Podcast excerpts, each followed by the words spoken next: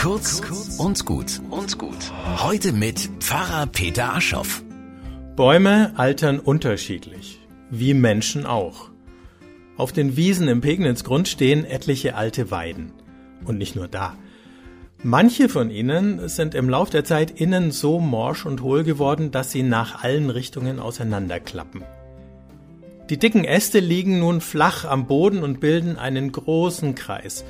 Manchmal hat er einen Durchmesser von 20, 30 Metern. Aber der Baum lebt noch, und so treiben die alten Äste weiter junge Zweige aus, die wieder senkrecht in die Höhe wachsen. In den hohlen Stämmen nisten sich Tiere ein, und auf den dicken horizontalen Ästen setzen sich Leute hin, ruhen sich aus oder machen ein Picknick.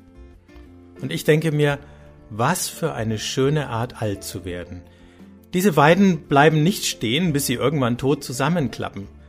Statt immer weiter in die Höhe zu wollen, wenn es schon nicht mehr richtig geht, klappen sie auseinander und werden einladend für andere.